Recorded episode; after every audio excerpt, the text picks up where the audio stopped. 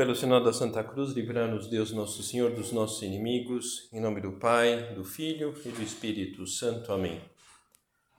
Meu Senhor e meu Deus, creio firmemente que estás aqui, que me vês, que me ouves. Adoro-te com profunda reverência. Peço-te perdão dos meus pecados e graça para fazer com fruto esse tempo de oração. Minha Mãe Imaculada, são José, meu Pai e Senhor, meu anjo da guarda, intercedei por mim.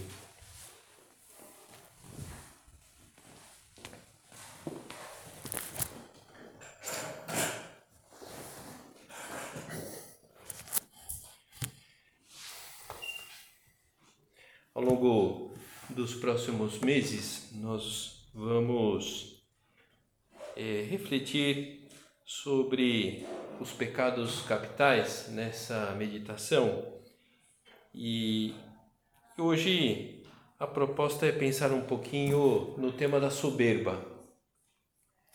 Para isso, nós faremos uma grande introdução que eu acho que pode ajudar a vermos de maneira positiva a luta com relação propriamente ao pecado da soberba.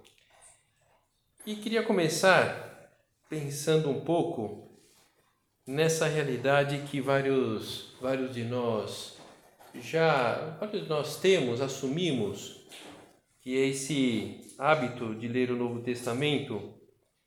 E quando nós ganhamos esse hábito e vamos passando uma e outra vez pelo Novo Testamento, é interessante que a gente leia com uma perspectiva, eh, com uma garimpando algumas preciosidades. E, e, uma forma de ler o Novo Testamento é isso, é ir garimpando, descobrindo as promessas mais ou menos veladas que Jesus vai fazendo. Então, uma delas está lá no capítulo 10 de São João.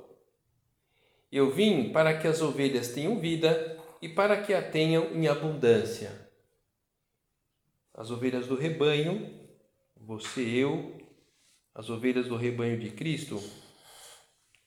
Eu vim para que as ovelhas tenham vida e para que a tenham em abundância. Outro dia precisava lá decidir um assunto com, com uma outra pessoa e estava um pouco difícil lá de entrarmos em um acordo, não porque estávamos brigando, mas porque era uma situação difícil um tema complexo, e chegou num determinado momento, o outro lá com que nós estávamos trabalhando junto, estava lá um pouco extenuado e, e, soltou assim do fundo do coração: Puxa vida, eu só quero ser feliz, né? Eu quero resolver isso, eu, quero, eu só quero ser feliz. E pode, acho que todos nós temos esse desejo, eu só quero ser feliz. E por isso eu decido por algo e não por outra coisa. Até mesmo tomamos algumas decisões equivocadas, mas no fundo é esse desejo de sermos felizes que todos nós temos. Pode ocorrer em algum momento da vida que o nosso desejo de felicidade parece truncado. Parece que estamos num beco sem saída. Mas não podemos esquecer que, mais do que cada um de nós, nosso Senhor é o principal interessado que tenhamos vida e tenhamos em abundância. Acabamos de. Eu vim para que as ovelhas tenham vida e para que tenham em abundância. Deus pode e deseja preencher esse anseio que todos nós carregamos dentro eh, de plenitude, inclusive superando as nossas expectativas. Talvez você já tem essa experiência de ter uma expectativa diante de algo e você envolve Deus e, e de fato aquilo acontece e supera totalmente as nossas expectativas. Então Deus pode e deseja preencher o nosso anseio de plenitude, inclusive superando as nossas expectativas, eh, satisfazer própria, eh, eh, propriamente isso que todos nós carregamos, eu só quero ser feliz. Ele está mais interessado que nós mesmos nessa realidade. O homem, comenta o Papa João Paulo II, o homem foi criado para a felicidade. Sua sede de felicidade, portanto, é legítima. Cristo tem a resposta ao seu desejo, mas ele pede que você confie nele. E o Papa Bento XVI, que sucede São João Paulo II, como não podia deixar de ser, reafirma essa realidade num dos seus pronunciamentos. Deus quer que sejamos sempre felizes. Ele nos conhece e nos ama. Se deixarmos o amor de Cristo mudar nossos corações, então podemos mudar o mundo. Esse é o segredo da felicidade autêntica. O fato é que Deus tem preparado para cada um de nós um projeto incrível de felicidade para esta vida e a vida futura, mas já para essa vida. E é capaz, por ser Deus, de acumular esses nossos anseios de uma forma inimaginável para uma pessoa. O, o São Paulo ele, ele, ele coloca em palavras essa realidade, essa é, satisfazer os anseios de uma forma inimaginável coisas que os olhos não viram, nem os ouvidos ouviram, nem o coração humano imaginou. Tais são os bens que Deus tem preparado para aqueles que o amam. E se alguém pode perguntar, puxa vida, mas se temos o vento tão a favor da felicidade, por que nós temos tanta dificuldade para encontrá-la? Talvez porque nós nos equivocamos no alvo. No, no, no na, na, na, linha da psicologia, é, é, a psicologia ensina que há dois tipos de felicidade: a felicidade hedônica, dominada pelo prazer, e a felicidade plena, dominada pelo significado. Então, a, a, a felicidade dominada pelo prazer advém da busca do prazer e da fuga de situações estressantes. E a felicidade plena consiste numa alegria derivada de viver bem que preenche a alma.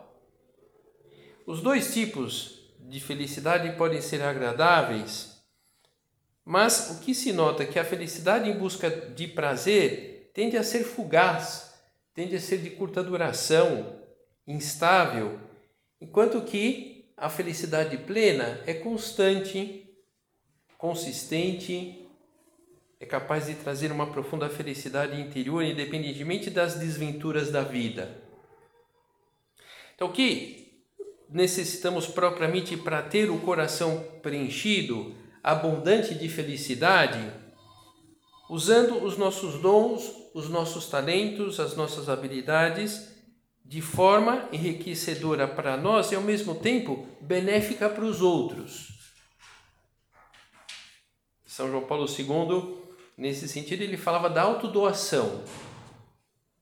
Uma, uma generosidade heróica que nos leva a questionar como podemos usar tudo que Deus nos deu, eh, os nossos talentos, os nossos dons, as nossas as habilidades, o nosso corpo, para tornar a vida dos outros melhor e mais feliz. Como podemos fazer isso? Uma, uma postura como essa contribui com o nosso desejo, o nosso sentimento de abundância, nos fazendo sentir que somos importantes, que temos o que é preciso para tornar a vida dos outros diferente, que a nossa própria presença pode ser um dom aos outros.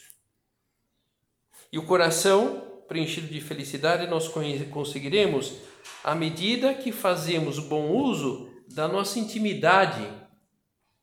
A capacidade, essa capacidade que todos nós temos de buscar relações profundas, próximas, saudáveis, solidárias.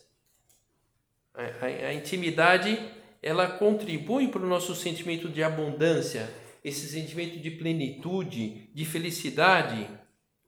E, e nós nos vemos assim como parte de uma comunidade na qual nós somos amados, nós somos estimados, apreciados, apreciadas como pessoas. O ser humano ele é, ele é relacional por natureza. Essa busca por intimidade nos ajuda a garantir que o nosso eu relacional seja o mais saudável possível, para nós mesmos e para as pessoas à nossa volta.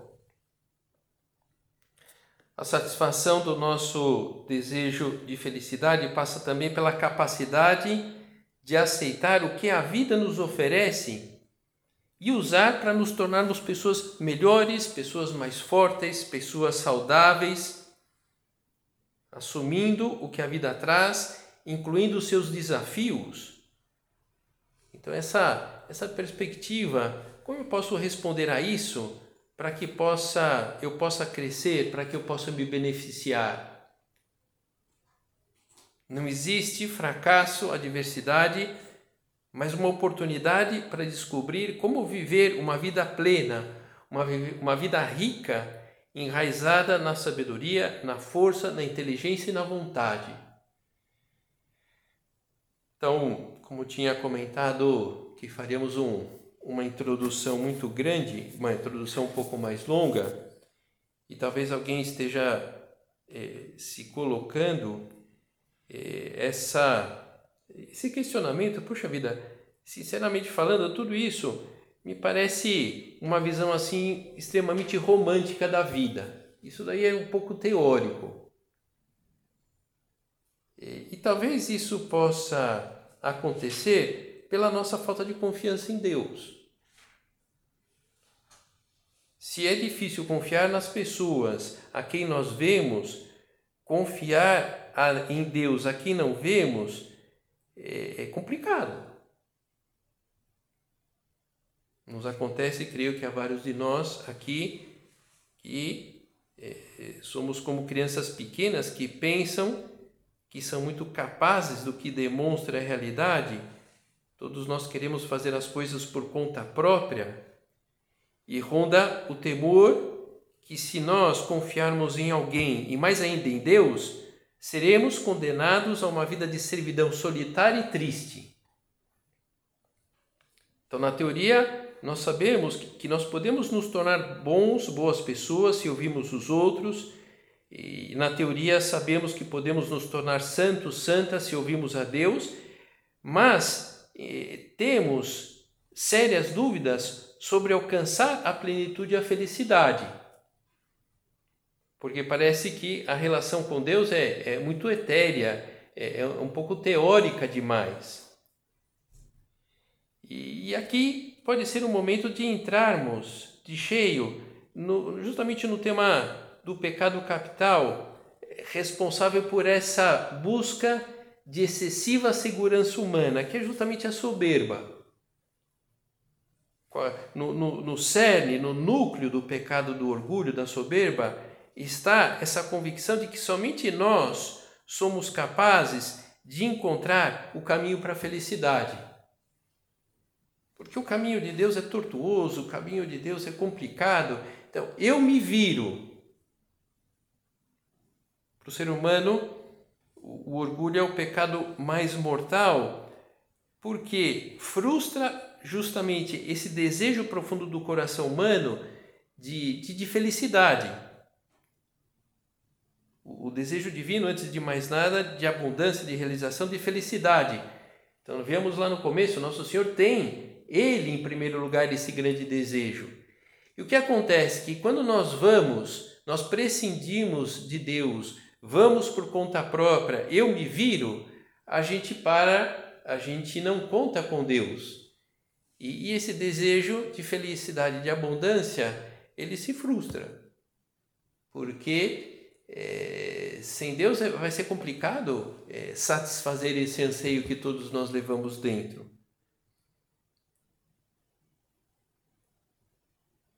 E, e, e estamos lá muito pendente dos nossos talentos, é, tentar encontrar nosso próprio caminho para a abundância. Uma parte das nossas frustrações na vida está aí. É, tentar encontrar o próprio caminho para a abundância, para a felicidade, sozinhos, sozinhas.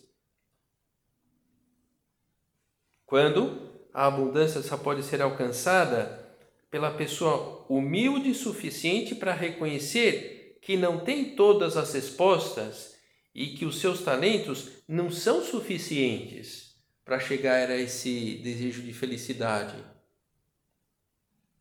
Alcançar essa abundância requer autodoação, requer compartilhar os próprios talentos com os outros, nos beneficiar dos talentos dos outros. Além do que, sempre ainda temos muito a aprender sobre a vida e o que é preciso para viver uma vida plena. E por outro lado, quando nós cedemos ao orgulho, nós adotamos aquela atitude: se você quer ser feliz, tem que se cuidar.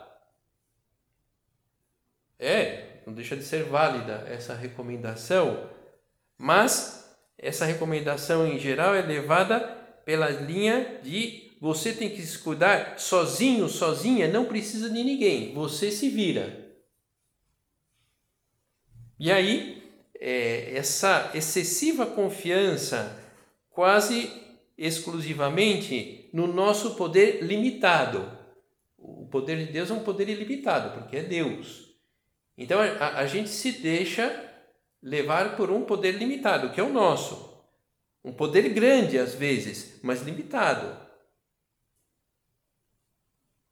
Por isso, nós percebemos algumas vezes que a nossa vida não tem o sentido que deveria ter. O orgulho nos diz que não precisamos de Deus, que não precisamos dos outros, e por, por isso nos falta essa, essa intimidade, essa amizade com Deus, com os outros, e aí o que acontece? É a solidão. O que, que acontece? É um, um, uma certa vertigem diante da nossa é, inaptidão, diante da nossa incapacidade para satisfazer esse anseio de felicidade que nós levamos dentro. O orgulho nos diz que não temos nada a aprender com a vida e por isso deixamos de desenvolver as virtudes que nos ajudam a passar pelos altos e baixos do dia a dia, vendo nesses altos e baixos os dons que realmente representam. E com isso, em vez de experimentar a abundância que Deus quer que experimentemos, eh, que, que nós tiremos um bem dessas dificuldades do dia a dia, nós somos forçados, se vamos sozinhos, sozinhos, a nos contentar com menos. Por essa característica de limitação que tem o, o, o ser humano sem Deus. E é, com isso, sem Deus, com é, simplesmente aquilo que é nosso, a nossa vida vai ficando cada vez menor à medida que as nossas escolhas nos mantêm cada vez mais dentro de nós mesmos, alienando-nos dos outros e frustrando as nossas tentativas de autorrealização. Por quê? Porque vamos só. Por melhores que sejam as nossas intenções, por melhor que sejam as nossas aptidões, as nossas virtudes, os nossos bons desejos. A busca consciente, deliberada de um significado mais elevado para as nossas ações, é a busca dessa intimidade com o outro, uma outra pessoa, Deus, a busca consciente das virtudes nos permitem aproveitar ao máximo cada momento e apreciar nossas vidas e nós mesmos como dons divinos que nós devemos ser. O orgulho também corrompe a nossa capacidade de buscar abundância ao negar a, a nossa natureza radicalmente comunitária. Viverei minha vida sozinho, viverei minha vida sozinha. E isso, é, é de alguma forma, é, reproduz. É, é meio forte essa relação que eu vou fazer, mas eu viverei a minha vida sozinho, sozinha. Então, isso de alguma forma reproduz a rebeldia dos anjos. Os anjos que se rebelaram e, e se transformaram em demônios. Viverei a minha vida sozinho, minha vida sozinha. Quer dizer, o, esses anjos que se rebelaram tinham esse raciocínio. Eu viveria a minha vida sozinho, longe de Deus. Tão longe de Deus que se transformaram em demônios e agora tentam se satisfazer afastando as outras pessoas de Deus com esse drama de que eles, os demônios, como nós, têm esse anseio de felicidade e nunca, e nunca alcançarão. Eles já sabem disso. E, e nós é, temos a possibilidade, enquanto vivermos, de dirigir a nossa vida em direção a alcançar esse, essa satisfação, essa abundância que todos nós levamos no interior. Viverei minha vida sozinho, sozinho, uma mentalidade que, em vez de nos encorajar a usar o que nós temos para os outros, nos diz que devemos ser os únicos beneficiários de todas as vantagens que nós recebemos. O egoísmo, nós somos os únicos é, beneficiários. Em vez de propor ver nos outros pessoas com direito a serem amadas, com as quais podemos aprender muito, a soberba nos inclina a considerar as pessoas como objetos. Objetos inferiores que só têm valor na, na medida em que pode nos servir para alguma coisa, para satisfazer o nosso prazer, por exemplo. Não digo aqui só o, o tema relacionado à a, a, castidade, né? mas é, né? eu posso usar uma pessoa para que eu seja promovido, promovida no trabalho, eu posso usar é, uma pessoa para me destacar no ambiente a maneira como eu lido com a reputação daquela pessoa, a busca hedonista, inspirada no orgulho, mina a abundância emocional, psicológica, até física que nós aspiramos e acaba sendo o orgulho é uma grande fonte de frustração, mais do que propriamente pecado. Também pecado, mas é, não é ah, quando a gente fala no, no, no pecado é, mortal, algumas pessoas pensam que, enfim, isso daí vai fazer mal somente para quem é, acredita em Deus. É, não, o pecado faz mal para todo mundo. Posso ter mais ou menos consciência do mal, o mal perante Deus, mas eu posso ser um ateu e e, e, o, e, o, o, pecado, concretamente da soberba, me faz mal, embora eu não, não acredite em Deus. Por isso não é indiferente. Ah, o pecado não é só uma questão religiosa. Enfim, creio que todos nós queremos é, ser humildes. E, e para isso nós precisamos pedir. Então, pedir a humildade. Quem é, for mais audaz, e, e mais corajosa, eu sugiro é, rezar a ladainha da humildade.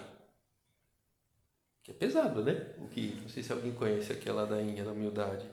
Jesus, manso e humilde de coração, ouvi-me. Do desejo de ser estimado, livrai-me, Jesus.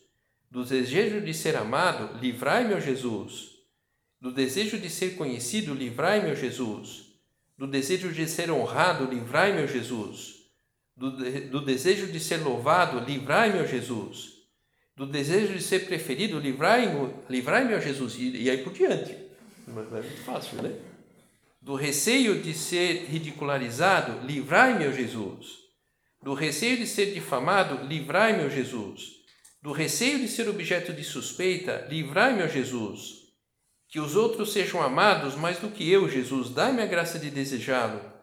Que os outros sejam estimados mais do que eu, dai-me a graça de desejá-lo. E, e, e, outras coisas vai pedindo. Enfim, é preciso coragem aqui, né, para rezar isso, porque se a gente acredita que o que a gente reza é, Deus escuta e concede, Ele vai conceder isso daqui, né? E não adianta ficar reclamando. Se você rezou e pediu, Ele te dá, né? Mas é lógico, quando a gente reza uma coisa dessas, ele, ele vai conceder concretamente isso que nós pedimos e, logicamente, as forças para a gente conseguir levar aquilo lá em frente.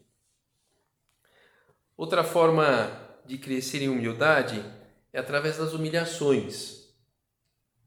As humilhações fazem sofrer, mas o bem que se pode tirar daqui é muito grande. Não sei se o paralelismo aqui funciona, mas é, quando você vai visitar lá em Israel o Mar Morto, então o Mar Morto ele é uma, um, na verdade é um grande lago, né?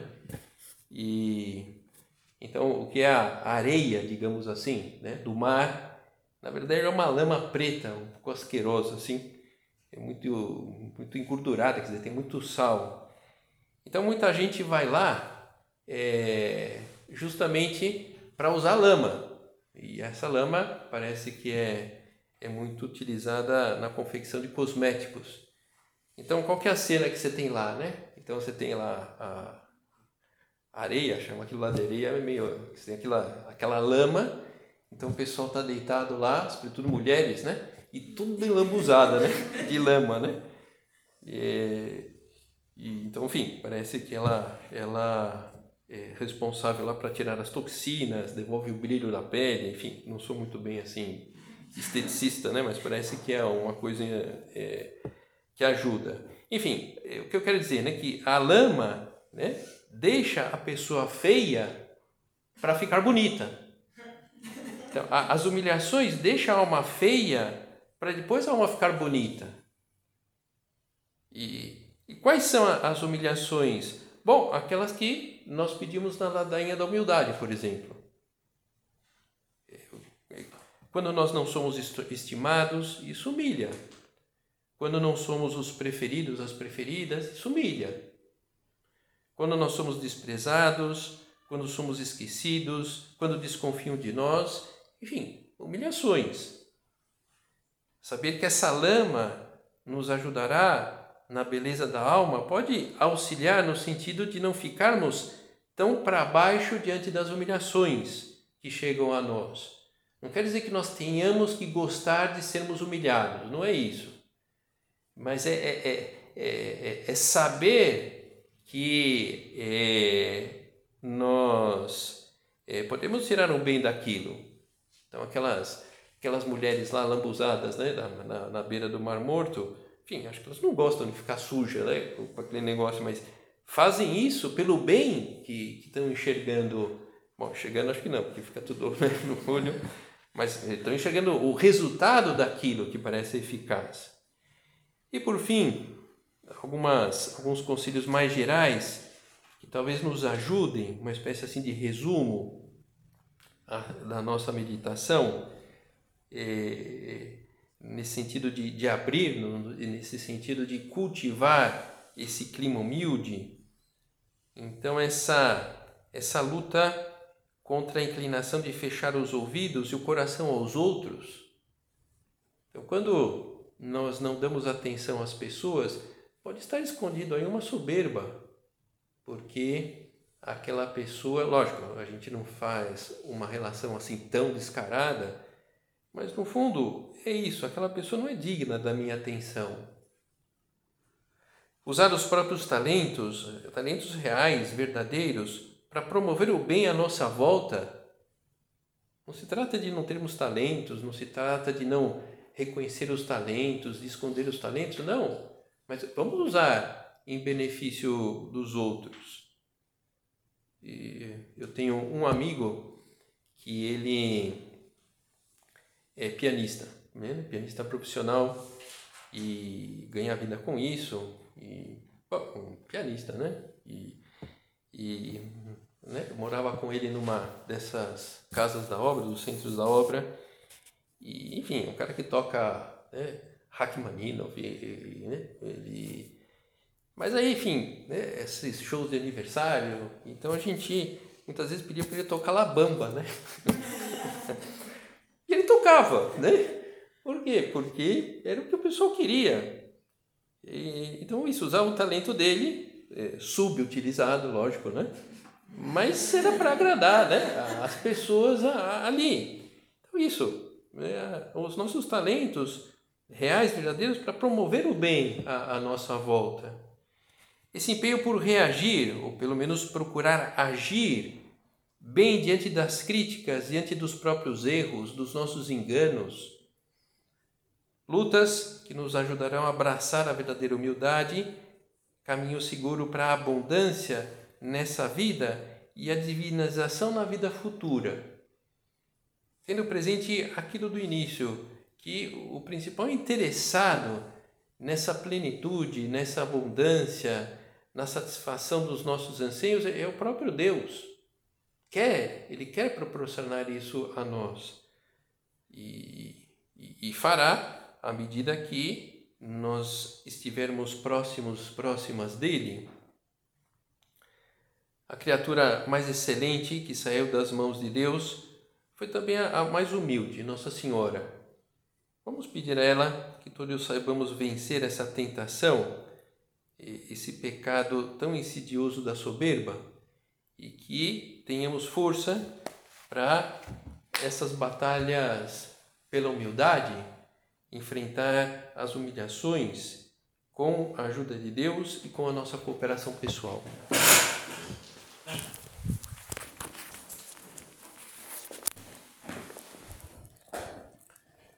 Dou-te graças, meu Deus, pelos bons propósitos, afetos e inspirações que me comunicaste nesta meditação. Peço-te ajuda para os pôr em prática. Minha Mãe Imaculada, São José, meu Pai e Senhor, meu anjo da guarda, intercedei por mim.